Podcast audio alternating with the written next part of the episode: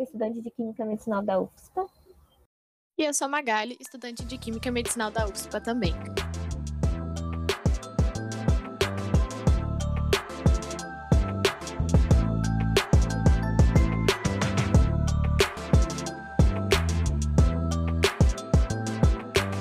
No episódio de hoje, então, uh, nós vamos conversar um pouco sobre um projeto aqui da nossa universidade, onde ele envolve tecnologias sustentáveis para o tingimento de tecidos. Esse projeto, então, ele tem como objetivo incentivar atividades que possibilitam a geração de renda por meio de metodologias ambientalmente amigáveis, promovendo assim a multiplicação do conhecimento, inclusão social e inserção no mercado de trabalho através de oficinas de tingimento de tecidos. O projeto, então, ele é, ele é desenvolvido em parceria com a Aldeia Infantil SOS de Porto Alegre e atualmente, devido ao distanciamento social, esse projeto ele tem sido readequado e, tá, e então ele está oferecendo cursos online e então, para nos explicar um pouco melhor sobre esse, esse projeto, uh, nós vamos conversar hoje com a professora Ana Cunha, ela é doutora em Química e ela é a coordenadora desse projeto. Então, professora, muito obrigada por aceitar o nosso convite bem-vinda ao podcast.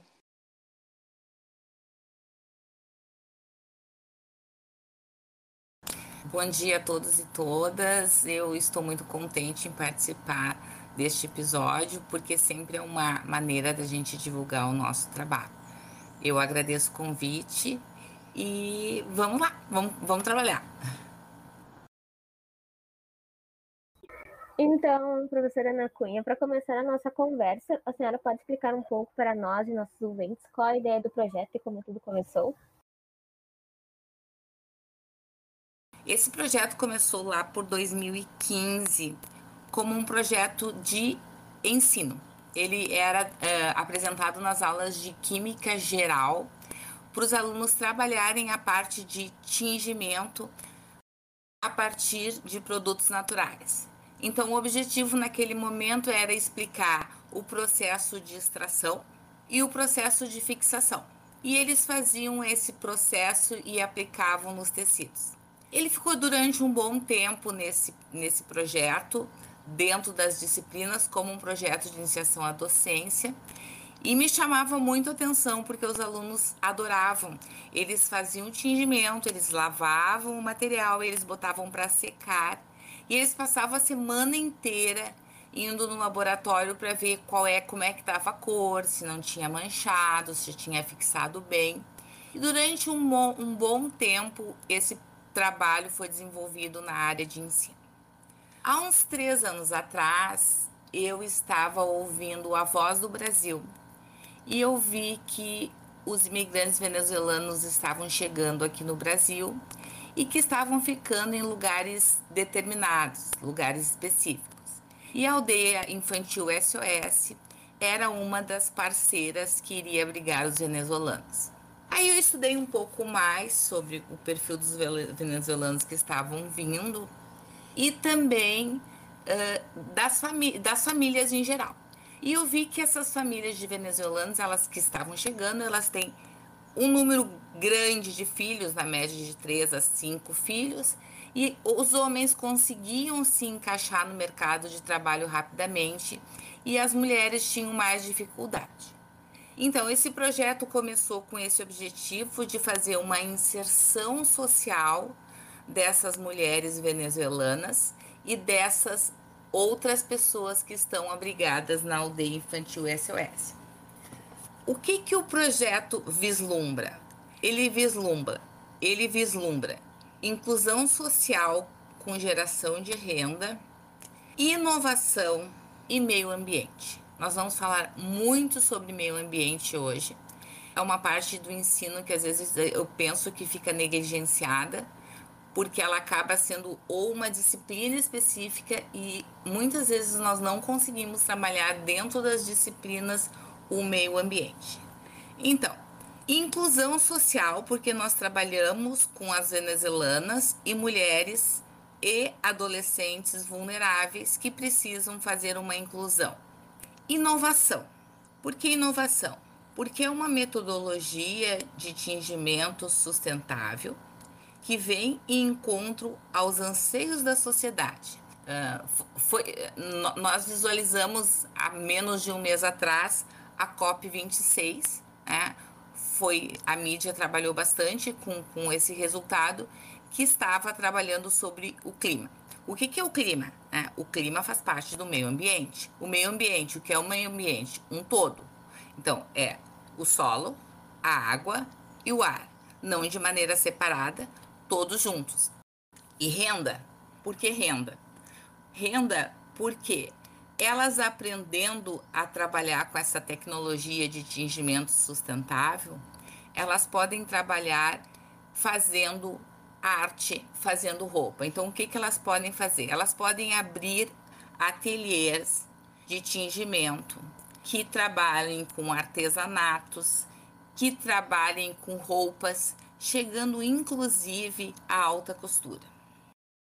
Muito interessante, né, prof? Como uma coisa que é tão simples, né, como um tingimento, ele abre um leque tão grande assim, econômico, social e também para o próprio ensino, né, na academia. Então, como esse projeto ele pretende atingir a realidade dos imigrantes que estão participando desse projeto.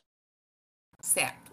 Uh, esse, esse projeto, a primeira parte dele, ele está sendo online, ele ensina essas mulheres a atingir. Então, são técnicas que são em pequena escala e eu já vejo, eu tenho um, um, novo grupo de venezuelanas, de 10 venezuelanas, e eu já vejo que neste momento em que elas estão começando a atingir, elas já tem uma integração, porque elas chegam, elas não se conhecem, né?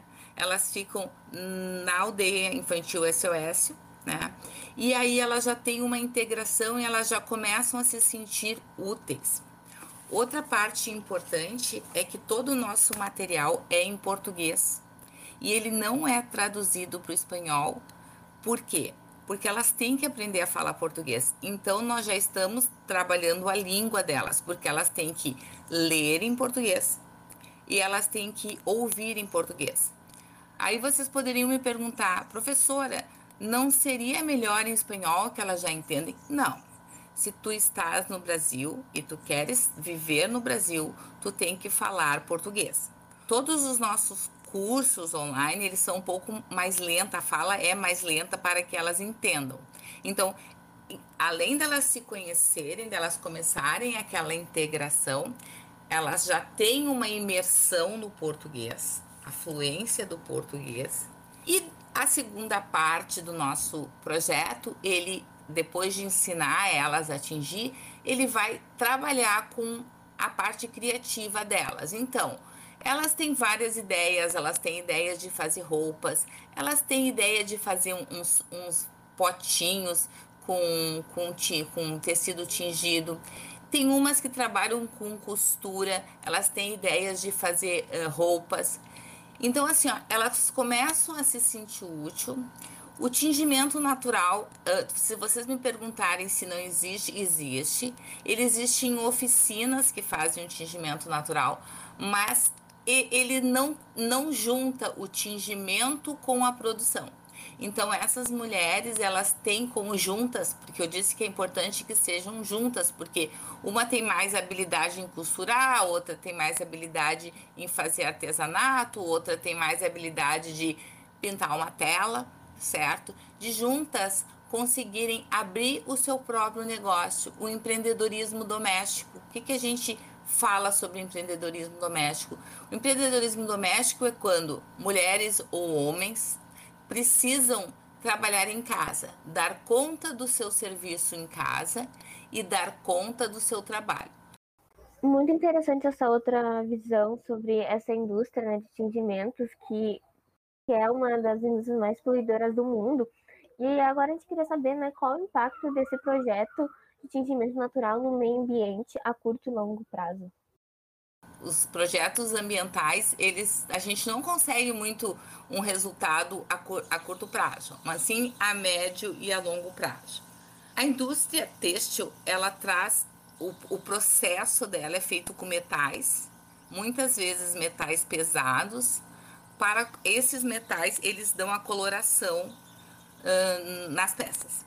Então, uh, o que, que a gente precisa fazer? A gente precisa eliminar o nosso maior inimigo, a nossa maior inimiga. A maior inimiga em qualquer processo é a água. Por quê? A água, por si só, ela é retirada normalmente em, em grandes escalas, ela é retirada direto do rio. Ela não é água que vem da torneira para fazer o processo. Então, eles estrategicamente colocam indústrias em locais onde eles captam a água direto do rio. Esta água que sai, ela sai a água do rio com como está, dependendo da, da situação, um pouco mais hum, poluído, com um pouco menos poluído, mas não com metais pesados. Ocorre este processo e essa água é devolvida para o meio ambiente com os contaminantes. Bom, a quantidade desses contaminantes ela é pequena, mas o suficiente para poluir litros de água. Então, a água que entrou sem nenhum contaminante, melhor, a água que não entrou com metais pesados, ela entrou direto do rio, ela sai desse processo com uma carga poluidora muito grande. Qual é o objetivo desse projeto? O objetivo desse projeto é trocar esses metais pesados que fazem a coloração, ou então alguns corantes sintéticos, por corantes naturais. Ah, mas tem que ter cuidado. A gente não pode chegar e degradar a natureza porque a gente quer trabalhar com corantes naturais qual o objetivo deste trabalho que nós ainda não alcançamos na íntegra é que todos os nossos corantes sejam resíduos. Neste momento ainda a gente não tem todos os corantes como resíduos. A gente tem alguns corantes que são, por exemplo, o feijão, o açafrão, que são naturais. Mas se a gente pensar num processo, ele vai encarecer esse processo.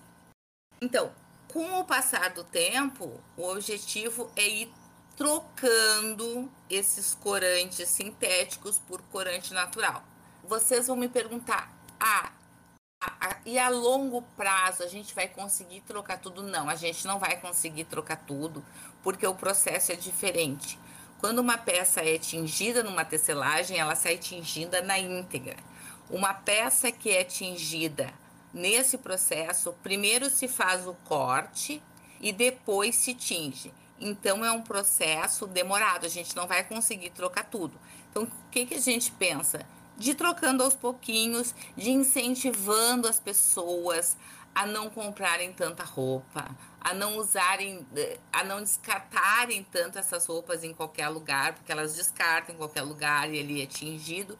E a gente quer que esse processo comece de, de, de meio ambiente, que as pessoas se dêem conta que o meio ambiente não é só lá. Ah, eu tô vendo que o rio tá poluído. Não, o meio ambiente está na minha roupa, certo? E esse, a, a moda sustentável, ela vem ao encontro da química todos os processos de moda sustentável, se vocês verem artigos, eles falam indiretamente de química. Por quê? Porque eles estão falando do tingimento. Então, o nosso objetivo é fazer uma conscientização das pessoas que quanto menos poluição nós largarmos para o meio ambiente, melhor para o nosso futuro. Assim, para a parte das comunidades, toda aquela parte ali que tu comentou do trabalho com os venezuelanos. Uh, vocês têm planos de expandir esse projeto para algumas outras comunidades carentes, como indígenas, quilombolas? E nós somos contatados pela Casa de Apoio Viva Maria. Ela é, é uma, essa casa de apoio é um abrigo protegido para mulheres em situação de violência doméstica e sexual. Então, o que, que acontece? Quando a gente ouve aquelas reportagens que as mulheres foram agredidas e que elas saíram de casa e que elas foram para um local, é para esses locais que elas vão. Então, elas entraram em contato com a gente e nós já estamos fechando uma parceria para começar a trabalhar com elas também no próximo ano. A gente também tem uma ideia de expandir para escolas. Por que para escolas? Porque eles já têm que começar a entender o meio ambiente como um todo, que uh, poluir o meio ambiente não é simplesmente uh, quem vai poluir a tecelagem, é que o nosso esgoto polui, é o que o peixinho que eu boto dentro do vaso sanitário não é para colocar ali dentro. Então a gente pensa trabalhar, começar a trabalhar em escolas, né, como um curso de extensão. Por quê? Porque a extensão ela é indissolúvel relaciona a pesquisa, o ensino e a extensão. Então, um trabalho de extensão ele é completo. Vocês vejam esse trabalho. Ele trabalha com extensão, que faz toda a inclusão de mulheres vulneráveis. Ele trabalha com ensino, porque nós fazemos oficinas de ensino. E ele trabalha com pesquisa, porque nós ficamos um ano pesquisando quais as metodologias, quais os melhores corantes, a gente trabalha com a parte de química analítica, com a parte de emulsão, que é físico-química. Nós trabalhamos com a parte de orgânica, que tem moléculas orgânicas. Então, o projeto ele pode ser desmembrado e aplicado diretamente a um professor vai trabalhar moléculas orgânicas. Então, ele pode pegar essa molécula orgânica, ela parte de onde? Ela parte de uma matéria-prima. Que matéria-prima? Ah, exemplo, o açafrão. Ah, qual é a cor? Amarelo. Qual é a classe do corante? Ah, aí eles vai, vai, vai ser dada a classe do corante. Qual a extração do corante? Como é que ele é extraído? Então, isso tudo a gente consegue trabalhar com os jovens de ensino médio que eles não gostam muito de química, não são todos que gostam, porque eles não entendem. E aí a gente consegue trabalhar esses princípios e eles visualizando aquilo que eles estão aprendendo na teoria. Continuando então nessa parte da, das escolas e qual faixa etária uh, tu acredita que se encaixaria melhor nesse, nesse projeto? E tendo diversas etapas no processo de tingimento, uh, é possível fazer algum recorte das atividades por idade? Sim, a gente pode fazer das atividades por idade. Eu já apresentei, faz muito tempo, foi antes de começar lá na, na UFIX, eu já apresentei esse projeto para crianças de nível B. De uma forma um pouco mais simples, eles usavam uma folha de papel e eles desenhavam né, com esses corantes que a gente selecionava. Então, nós trabalhamos, podemos trabalhar com crianças de 6 anos eles desenham ah, e eles acham muito legal desenhar com o que? Com repolho roxo. Então eles acham bem, coloca o, o açafrão no dedo e passa o açafrão. E eles desenham e não querem parar de desenhar, porque a cor é uma coisa que chama muita atenção. Então nós podemos trabalhar com crianças né, pequenas, uh, perpassar o ensino fundamental, porque ele tem todo aquele processo, como eu disse, de uh, o que, que, é natural, a diferença de o que, que eu vou extrair. A gente pode trabalhar de uma maneira bem simples com as crianças do ensino fundamental, séries iniciais e séries finais, explicando como é que se faz a extração, o que, que é extração e o que, que fixa. Um exemplo bem, bem claro de dar é quando a gente fala que a gente compra uma roupa e esta roupa, ela a gente lava e aí ela começa a sair a cor, né? E, além de perder a cor, ela suja, tinge todas as roupas do lado. Então, esse processo de extração e de fixação é bem interessante de mostrar, mostrar, visualizar. Por exemplo, a gente leva a beterraba.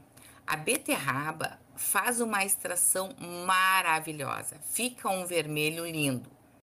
Quando nós vamos, colocamos no tecido, quando a gente tira o tecido, colocamos a beterraba, fizemos a extração, colocamos o fixador e deixamos ela um período de duas horas ou três, de acordo com a metodologia, de molho. Quando a gente tira, a gente tem que lavar. A gente tem que lavar até não sobrar nenhuma cor. Quando a gente lava, a cor que ficou no tecido é um rosa quase branco. Então, o que que eu que a que conclusão que eu cheguei? Que eu consigo extrair uh, da beterraba a cor, mas eu não consigo fixar. E falando bem assim para essa gurizada de ensino fundamental, nada muito específico. E eles gostam porque eles conseguem visualizar o açafrão, por exemplo. O açafrão, ele dá a coloração dele é amarelo e é um amarelo lindo. Então ele praticamente sai com a cor que ele ficou. Então a gente explica que neste caso nós utilizamos o açafrão como um corante nós utilizamos o sal de cozinha como um fixador e que a relação corante-fixador ela foi muito bem absorvida por essa por esse tecido, ou seja, está bem o processo. Já no ensino médio, como eu disse para vocês, a gente pode estudar as cores, mais especificamente qual corante vai determinar qual cor e pode distribuir, dividir em cores primárias, que é amarelo, azul e vermelho. Né? Então a gente já trabalha essas cores quais as classes dos corantes e qual a matéria-prima que eu vou atingir essas cores. Ou seja, a gente já vai ter um objetivo. Então, se eu quero o amarelo, qual é a matéria-prima? E aí a gente estuda aquela matéria-prima, o que, que ela faz, para que, que ela serve. Exemplo, o açafrão, para que, que serve? Ele é um tempero. Ah, e qual é a classe do corante? Carotenoide. Ah, qual é a molécula responsável pelo tingimento? Crocetina. Desenha a molécula. Então, parte de um objetivo de uma cor, vê qual é a matéria-prima, estuda o objetivo, para que, que essa matéria-prima serve, vê a classe do corante, qual o tipo de extração que a extração normalmente é com água, às vezes com água e álcool. Se é a quente, se é algum solvente específico. Digamos que a gente escolher cores primárias, amarelo, azul e vermelho, e cores secundárias, laranja, laranja, roxo e verde, a gente já tem seis cores e já dá um trabalho que pode durar o tempo que o professor decidir. Ah, eu quero um trabalho rápido, eu quero fazer um, um, um projeto. Então, no ensino médio, a gente consegue trabalhar de uma forma mais ampla. E partindo para o ensino superior, então a gente trabalha mais especificamente as moléculas mais complexas, né? Os professores podem pedir para eles montar essas moléculas. O professor de orgânica pode trabalhar mais em cima dessas moléculas do que um professor do ensino médio e também pode fazer parceria com professores de outras disciplinas para fazer um, um projeto integrador. É um projeto bem versátil, né? Ele pode, pode atuar em vários anos escolares e pode atingir várias pessoas, né? não só ah, essas comunidades, mas também pessoas ah, que estão em outros lugares, né? Que não têm contato, tanto contato com a, com a aplicação da química, né? Eu acho que essa é a maior dificuldade do ensino de química atualmente, é que as pessoas, né, não têm essa visão que a química ela pode ser aplicada nas coisas mais simples, né? Ela tá nas coisas mais simples do nosso cotidiano e que ela tem esse papel fundamental. É verdade, é verdade. E outra coisa, eh, eu acho super importante que a química saia um pouco do abstrato, porque muitas vezes quem está cursando um curso de química, um curso de farmácia, um curso que seja afim à química, ele já veio porque ele gosta de química. A pessoa já veio porque gosta de química. Mas como que nós vamos chamar essa gurizada do ensino médio? Né? Porque se essa gurizada do ensino médio entender a química, quantos químicos que a gente vai ter a mais? Né? Quantas pessoas vendo a química diferente de uma forma fácil, vão pensar, poxa, mas eu gostaria de fazer química. Por quê? Porque aquelas fórmulas que até então eram mágicas, né? Elas deixam de ser mágica e acabam sendo compreensíveis na forma de cor, porque a gente busca cor e vai trabalhando todo o processo em cima de uma cor. Então é bem interessante, a gente precisa que as pessoas gostem de química. Então como que a gente vai fazer elas gostarem de química?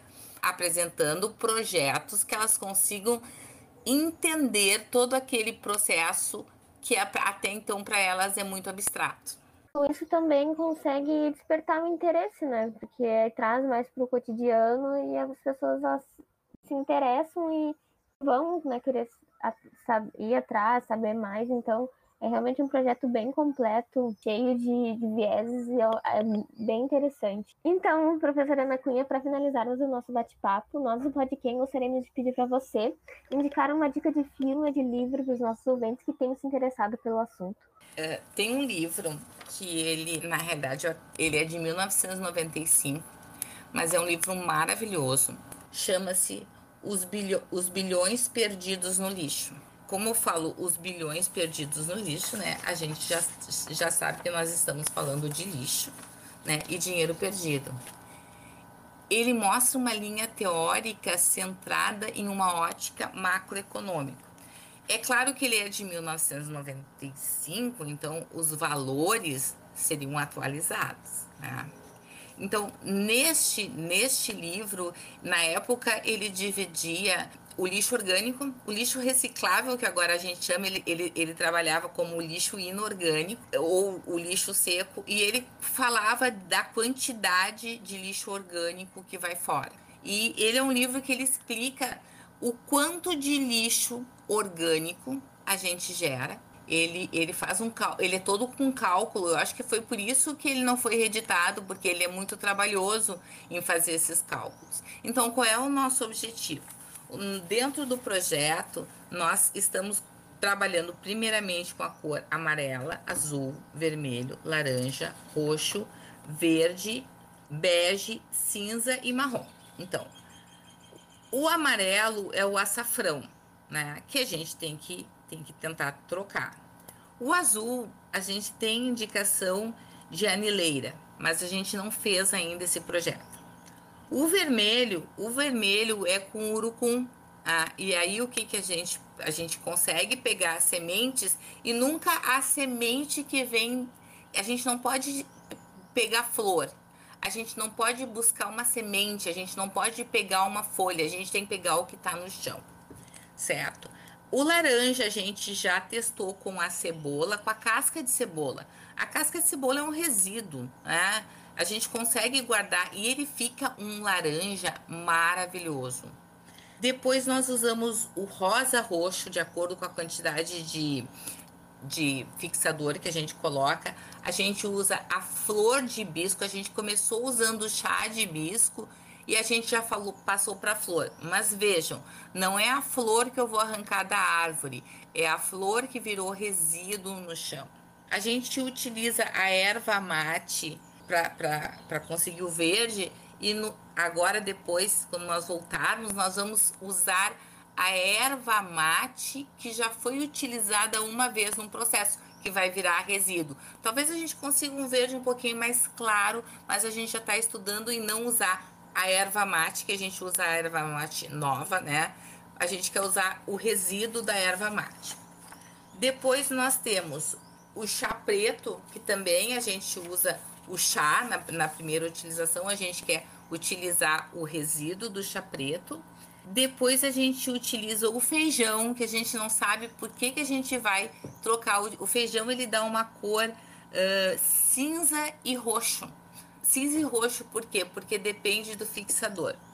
E o marrom com café. Né? O pó de café também a gente utiliza a, a primeira vez, a gente está utilizando ele novo, mas a gente quer utilizar o pó de café que sobra. Aí vocês imaginem assim, ah, o pó de café que sobra na minha casa é pouco, mas o pó de café que sobra numa cafeteria é grande. Uh, a, a, a, casca de cebola que sobra uh, em locais que vende cebola é aí que eu pego, é grande. Então, esse resíduo uh, que vai para um aterro sanitário, e que dali vai ficar enterrado, porque não se tem processos de grande composteira. Qual era o, o que, que se imagina assim? Se nós tivéssemos um, umas grandes composteiras, grandes, muito grandes nos, nos aterros sanitários, nós ia conseguir compactar todo, toda essa parte orgânica, certo? E já gerar gás metano e já começar a produzir tudo em escala, em grande escala, mas a gente não tem. Então a gente começa trabalhando numa forma pequena e depois todo esse resíduo que é gerado, né, ele vem para fazer essa parte de tingimento. A única parceria que a gente que eu tenho aí neste momento é com a cebola. A gente começou testando essas matérias-primas. Açafrão, anileira a gente não testou. Urucum, cebola, hibisco, erva mate, chá preto, feijão e café. E daí a gente, a cebola, a gente trabalha com a casca, a casca laranja da cebola. O que a gente tem agora como um, um objetivo, maior objetivo agora no retorno, é trocar todos esses, essa nossa matéria-prima, que não é resíduo por resíduo. Esse é o objetivo do projeto, que a gente consiga fazer tingimentos só com resíduos, porque aí a gente está cuidando muito do meio ambiente. A gente busca esses resíduos e faz esse trabalho de tingimento. Muito interessante mesmo é ver como a gente consegue extrair tanta coisa de um único projeto só. E mais uma vez, então, professora, em nome de toda a equipe do Podquem, uh, nós gostaríamos de agradecer a você por ter aceitado o nosso convite e pela essa excelente conversa. Eu que agradeço o convite, me coloco sempre à disposição de vocês, porque é muito importante que a gente divulgue esse projeto e busque novas parcerias em todos os sentidos, seja uh, para testar um resíduo, às vezes as pessoas têm uma ideia, a gente busca essa ideia e trabalha, seja para inclusão. Eu acho muito lindo esse, essa parte extensionista, porque realmente ela toca o coração da gente. Então, às vezes eu digo que na pesquisa, às vezes a gente precisa de muitos números, né?